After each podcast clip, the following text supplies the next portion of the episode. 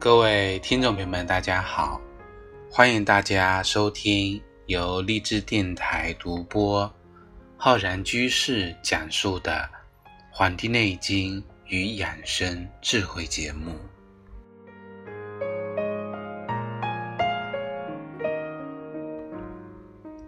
本期节目呢，要跟各位听众朋友来讲节气养生的知识。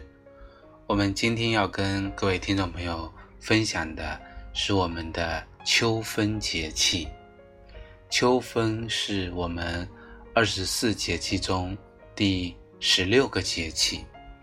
这个时候啊，这个太阳呢到达黄金一百八十度。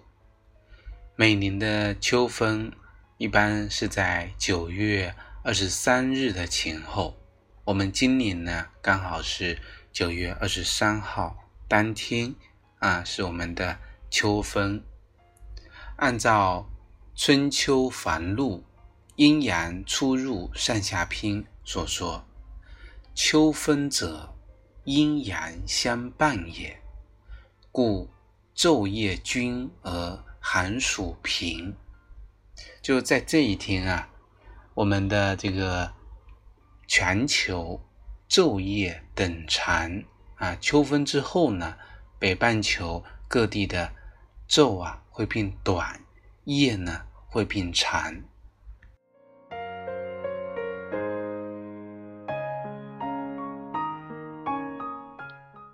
秋分的由来呢有两种说法，一个是说按照我国古代以。立春、立夏、立秋、立冬为时间来划分四季，那秋分呢，刚好在秋季九十天的单间儿，平分了秋季。那《月令七十二候集解》中讲啊，八月中解尽春分，分者平也，此当九十日之半，故谓之分。所以叫秋分，那这是一种说法。那还有一种呢，就是说秋分这一天啊，二十四小时的昼夜正好均分各十二小时，这一天的阳光啊几乎直射赤道。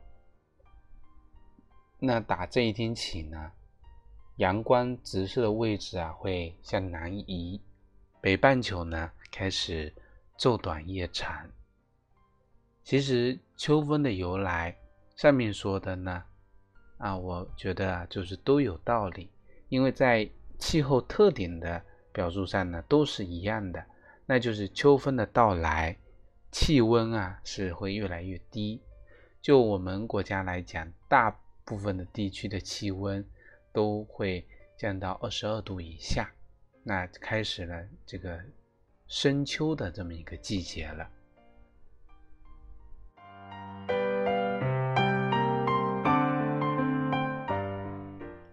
那每逢一个节气的到来啊，自然就会牵扯到民俗活动。秋分节气呢也不例外，活动呢也不少。一个呢就是秋祭月的活动。古人讲春祭日，秋祭月。说到这呢，还有一段秋分节气跟中秋节的说法。我们前不久刚过了中秋节，那民间讲啊，现在的中秋节。就是由传统的祭月节而来的，啊，传说最初的祭月节呢，就定在秋分这一天。但是呢，在农历八月的日子里啊，这一天是每年都不同啊。赶这天到了，不一定是圆月。本来说祭月倒是月亮不圆，那多没意思啊。所以后来就将祭月节由秋分调到了中秋。说到祭月呢，史书记载，早在周朝，古代帝王呢就有春分祭日、夏至祭地、秋分祭月、冬至祭天的一个习俗。北京呢，这个有日坛、地坛、月坛、天坛，就就古代帝王在不同的节气到不同的坛啊来祭。月坛呢。就是明朝嘉庆年间为皇家祭月修建的。据名人陆启宏所说的《北京岁华记》记载，中秋夜，人家各置月宫福相，福上兔如人力，陈瓜果于庭，秉命会月宫长兔，男女数拜烧香，淡而焚之，非常的讲究。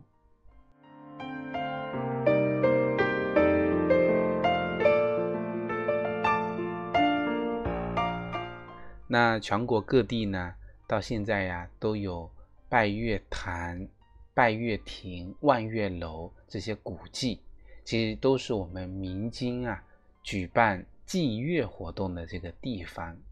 我们说了祭月活动呢，再来跟大家讲讲吃的啊，有一个习俗民俗就吃秋菜。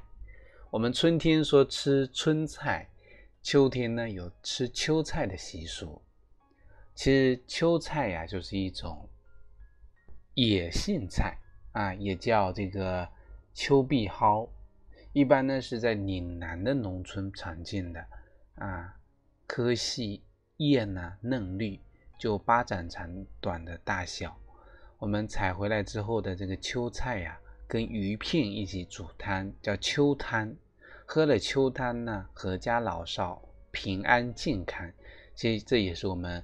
老百姓啊，对生活的一种期盼。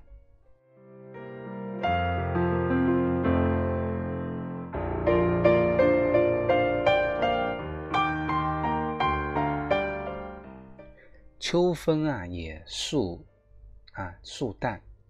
在史料中记载，四千年前啊，中国就有在春分这天宿旦的传统。我们讲春分节气的时候呢，有跟大家讲过。那当时呢，是为了庆祝春天的来临，啊，玩法呢也非常的简单，就想一个比较光滑啊、匀称、刚生下来啊四五天的新鲜的鸡蛋，我们轻轻的呢把它啊放在这个桌子上，把它竖起来。那竖蛋活动不仅仅是在秋分有，秋分时节呢也流行啊，其实竖蛋啊。这个活动是寄予的，就是人们对生命、生育的一种敬畏和崇敬的感情啊。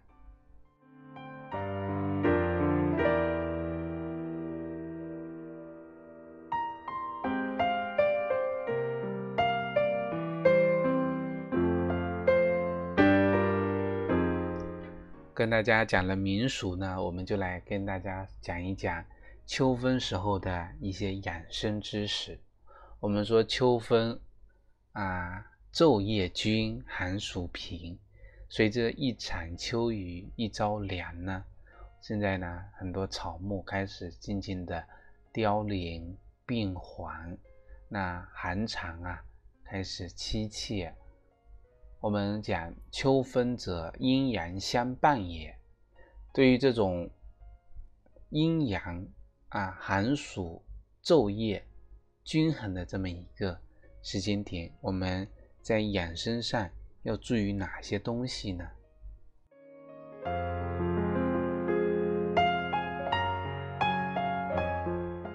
那么秋分节气养生啊，一定要注意多吃素啊，润燥养脾，而且呢还得睡得饱。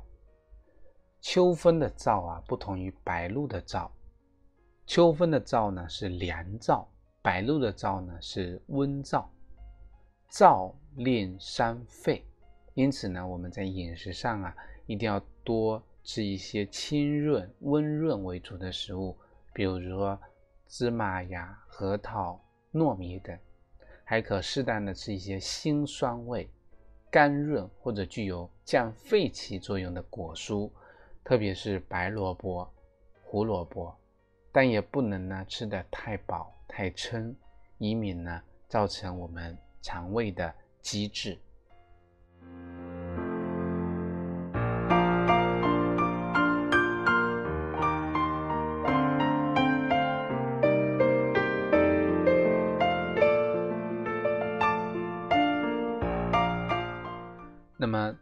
讲啊，春夏养阳，秋冬养阴。那这个时候呢，刚好是秋季进补的好时节。但是呢，秋分时节进补不可太过，要适量。既无病进补啊，既没有任何的疾病毛病啊，既增加了开支，又伤害身体。也不要呢慕名进补。不要因为别人推销给你什么食材啊，告诉你什么东西好，那么过量的、过度的滥用滋补品，反而呢会导致我们身体的过度兴奋，血压升高。我们进补啊，要区分这个这个虚实，虚病呢又有阳虚、阴虚、气虚、血虚之分。只有对症服药啊，才能够真正的补益身体。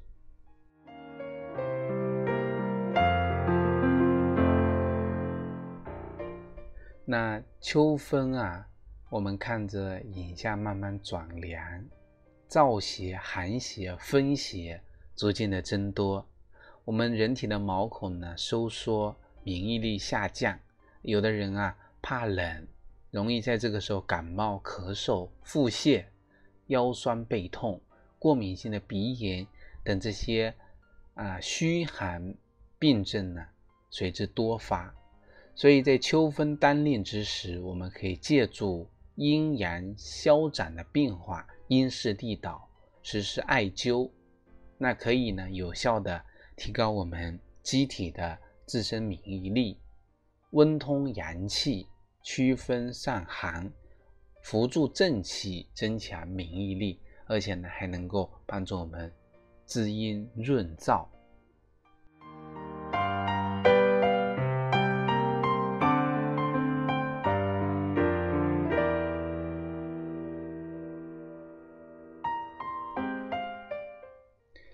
秋季的这个起居养生啊，自然界的阳气呢。在这个时候，由疏泄趋向收敛，人体的这个生理活动也应该顺着自然界阴阳的变化，做到呢早睡早起。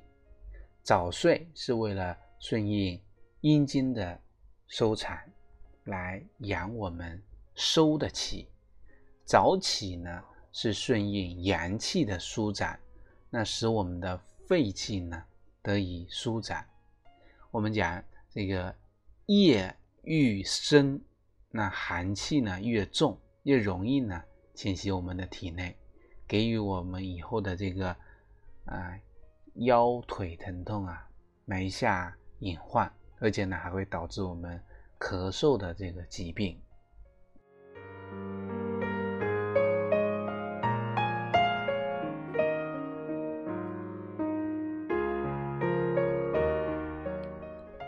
秋分的这个啊运动养生，要做到以收为主。运动呢要选择轻松平缓、运动量不大的项目，比如说步行、打太极拳、骑自行车、舞蹈啊，以防止呢出汗过多、阳气损耗。运动的时候呢，要以周身微热、尚未出汗最佳啊，汗出呢就停止。切记呀，大汗淋漓，这种运动的程度呢，既可以得到锻炼，又能避免啊寒气通过毛孔啊啊舒张进入人体，引发疾病。而且呢，运动啊不宜过早或过晚，最好呢等太阳升起来之后再开始，在太阳落下山之前结束。这几个呢，大家要把握一下。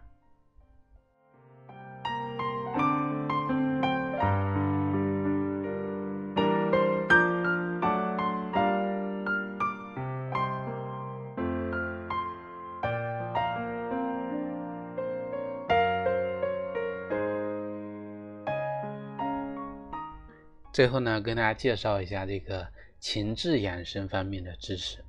秋季啊，日照减少，气温呢慢慢的下降，草木凋零，所以有一部分人呢容易出现忧郁、伤感的情绪。会导致我们体内的分泌素紊乱，产生疾病。因此呢，要注意培养啊乐观的情绪，保持神志的安宁，心境的舒畅，来顺应秋季的这种平容之气。这个时候最适宜的运动莫过于登山啊！在想着一个晴朗的日子里啊，啊约三五知己好友登高远望，心情愉快的同时呢，也锻炼了身体。身心呢都能够得到放松。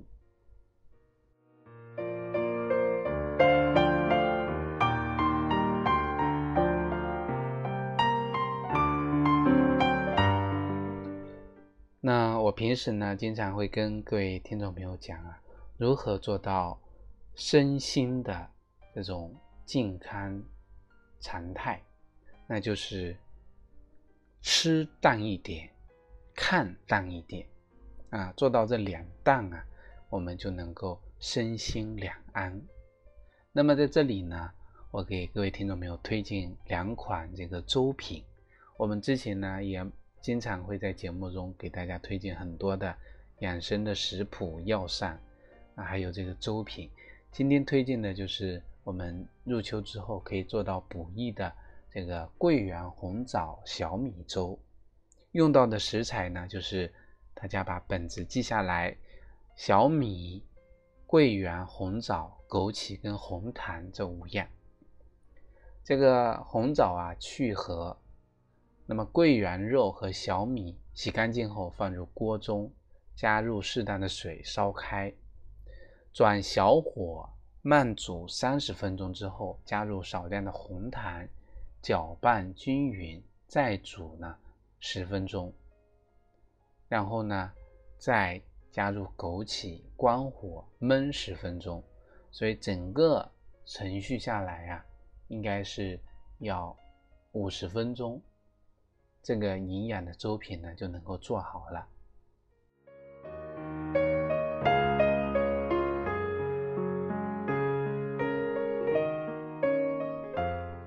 那还有一个粥品呢，是我们的。莲子百合粥，莲子百合，我们在上一期节目呢也跟大家有介绍过。百合呢是一个比较滋润的这么一个食材，那么莲子呢又具有一定的这个酸涩收敛的作用。那么这两个结合呢，啊，能够帮助我们啊滋阴润肺。那么食材用到的就是我们的莲子、百合、枸杞、冰糖和大米。那么刚才介绍的是小米粥，我们这个呢是属于啊大米粥。做法呢是先将百合和米呢分别洗干净放入锅内，然后加水啊用小火煨煮，等百合和粳米。煮烂了之后呢，再加入这个冰糖适量，就能够食用了。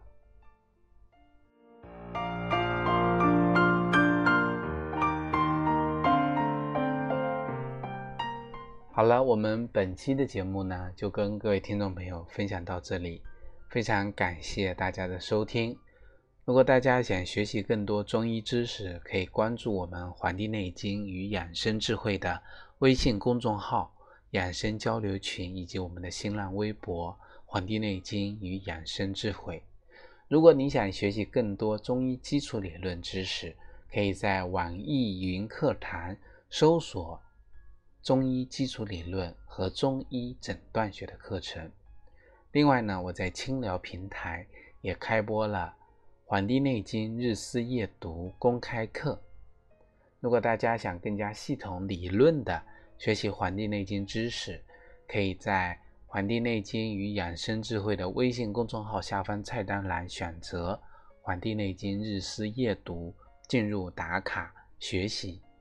好了，我们本期节目呢，就跟各位听众朋友分享到这里，非常感谢大家收听，咱们下期再会。